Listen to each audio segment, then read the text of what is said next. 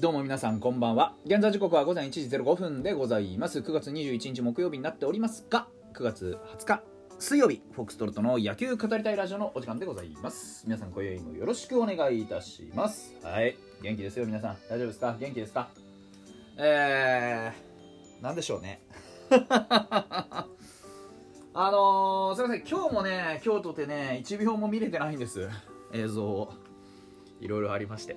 でねあの、1秒も見てない僕があんまりくどくど語っても仕方がないのでひとまずまずこの一言を言いたいと思います。木村選手、ね、ファイターズでユニフォームを脱いでくださってありがとうございました。あのー、本当に、えー、ね、ベテランとしていろいろな姿が、あのー、ファイターズの若手にはね刺激的だったと思います。うん本当にあの感謝しかない、ね、お疲れ様でした。これ以上はあのね僕が喋っても野暮なんで、えー、もう言わないですけど本当にあのー、ね貴重な人材をね、えー、まあ引退ですけどもねこの後どうするのか分かりませんけど、うんあのー、今後ねちょっと注視したいなというふうに思っています。はいねえーまあ、そんなこともありましてですよ、おまあ、野球は負けているという情報はあ得ております。えーまあ、点が取れないんじゃ仕方がないしで守れないんだったら仕方がないし上原健太もねここ最近の試合数試合はずっと、えー、抑えていただけにね、えー、今日この、ね、ヒットホームランヒットホームランっていう打たれ方はまあここまで良かった反動が出たんじゃないですか。ね、あの正直目標を持ちにくいタイミングでしょう。もうね。あのだからある程度仕方がないと思って僕は見てます。で昨日のロドリゲスもいまだになんかブツブツブツブツ言ってる人いっぱいいるし、ね、理解してもらえないのも仕方がないし、うん。ね、あの消化試合だっていうことを明言してね消化試合だと思ってないだけで、まあね、あのー、いろんなことありますわよそら、うん、ですからまあなんていうんですか、えー、そういうタイミングだから仕方ないじゃんね。というわけで僕は開き直って見てますけど、うん、ただあのー、なんて言うんでしょうねいろんなところに手こ入れは必要です。で台湾のねナンバーワンピッチャー取るという話もあります、ですから決して未来は暗くはありません。うん。うん。ねあの、別のリーグのね、えー、同じ最下位の監督に比べれば僕は随分マシだと思っています、うん、本当に。本当に思います。やはり新庄監督っていうのはファンサの人ですしね、何をやったら観客が喜んでくれるかお客さんが喜んでくれるか、ね、っていうのをね、あのー、みんな分かってると思います。でそんな中でもねある程度非常の采配に徹したりとかある程度その仕方がないことに徹したりとかそういういろんなね、あのー、工夫を凝らしながらだと思うんですよ。僕はそういう監督を見守っていきたいなと思うし、ね、結果が出てる出てないっていうのは僕はねこれ僕の考え方ですよ。皆さん。あの誤解しないでいただきたいんですけど僕は監督がねタクトを振るっても選手が踊らないと意味がないと思ってる、うん、監督のタクトで踊る時もあるけど監督がタクト振らなくても踊れるんですよ選手って。野球は最終的に選手がやるんです、うん、だから僕は新庄監督がねあの今年こうやってやってでいろんなコーチがねいろんな指導をしてこの結果なんだったらもちろん監督コーチある程度のこう責任問題って浮上してくると思うけど僕は究極的にはやっぱり選手が足りねえと思う。努力が。選手の努力が足りない、うん、だから弱いし。だから強くならんし、うん、まだまだできることあるからいろんな失敗もいろんな試練もこの順位もまだまだ降りかかってくるんじゃないですか、うん、だから前向きに捉えればね大量の伸びしろを残してるわけですよ。ねオリックス・バファローさんがパ・リーグを3連覇しましたよ、うん、中島監督がねタクトを振るって無理のない投手起用と。えー、手堅い試合運びずっと徹底してきましたよ。もちろん山本由伸っていうハイパーウルトラ大エースいる中でねえー、左腕もいたり若手もいたりと本当に充実した戦力スカウティング育成いいサイクルで回ってます。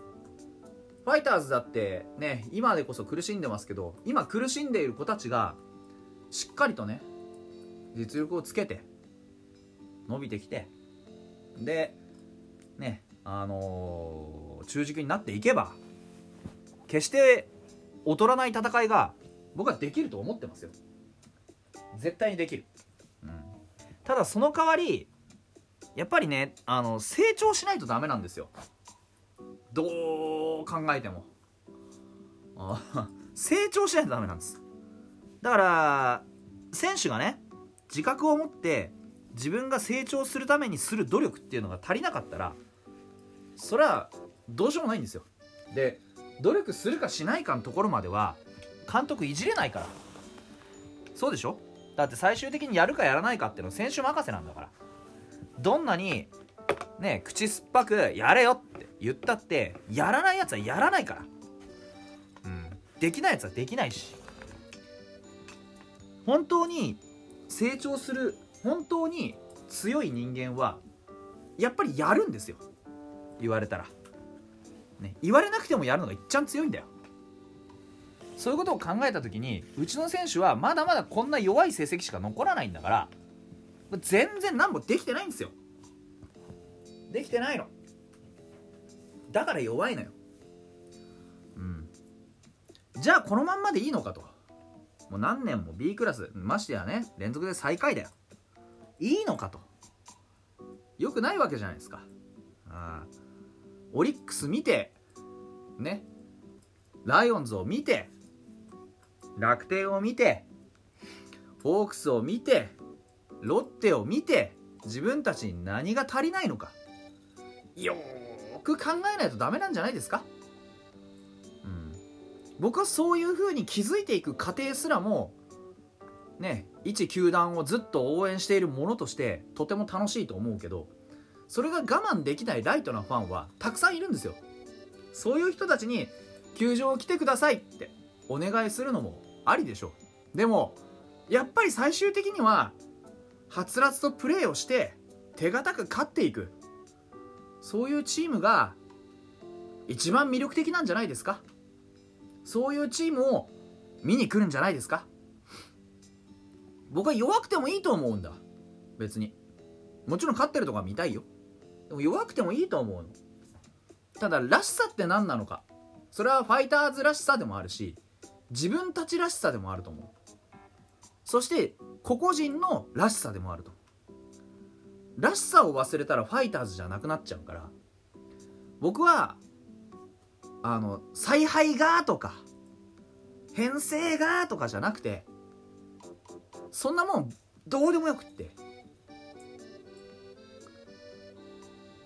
個人の成長がないから負けてんじゃないの？ってずっと思ってる。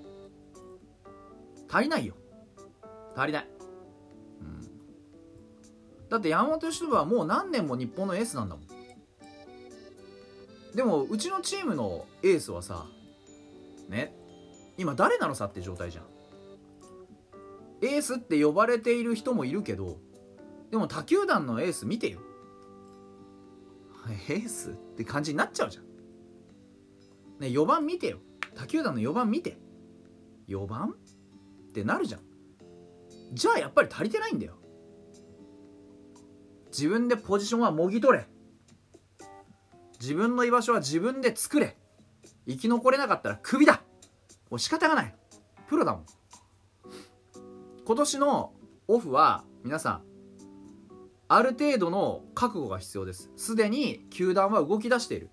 バッサバッサ切って血の入れ替えっていう意味じゃない。うちのチームにいても芽が出せないんだったらうちのチームじゃ多分合ってないんだろうから。他のチームに行くチャンスをあげるよ。そういう話がたくさん来ると思います。去年もありました。えこんな選手まで切っちゃうの？っていう選手もたくさん切られました。でもでも今うちのチームは去年よりかは順位はともかく成績は上回ってます。そういうことです。あの冷たい冷酷な言い方をすれば不要な選手を抱えている余裕はない。成長しない選手を抱えている余裕はない。悠長に構えている選手を抱えている余裕はないんです。うちのチームには。エスコンフィールド北海道を満員にするために強いチームを作りたいな優勝を目指したいなって言って新庄監督を呼んできてコーチ陣も整えてね選手も入れ替えたりドラフトを入れ替えたりね心を入れ替えてやってきたわけですよ。その結果はこれだって言うんだったらさらなる改革が待っているに決まってるんですよ。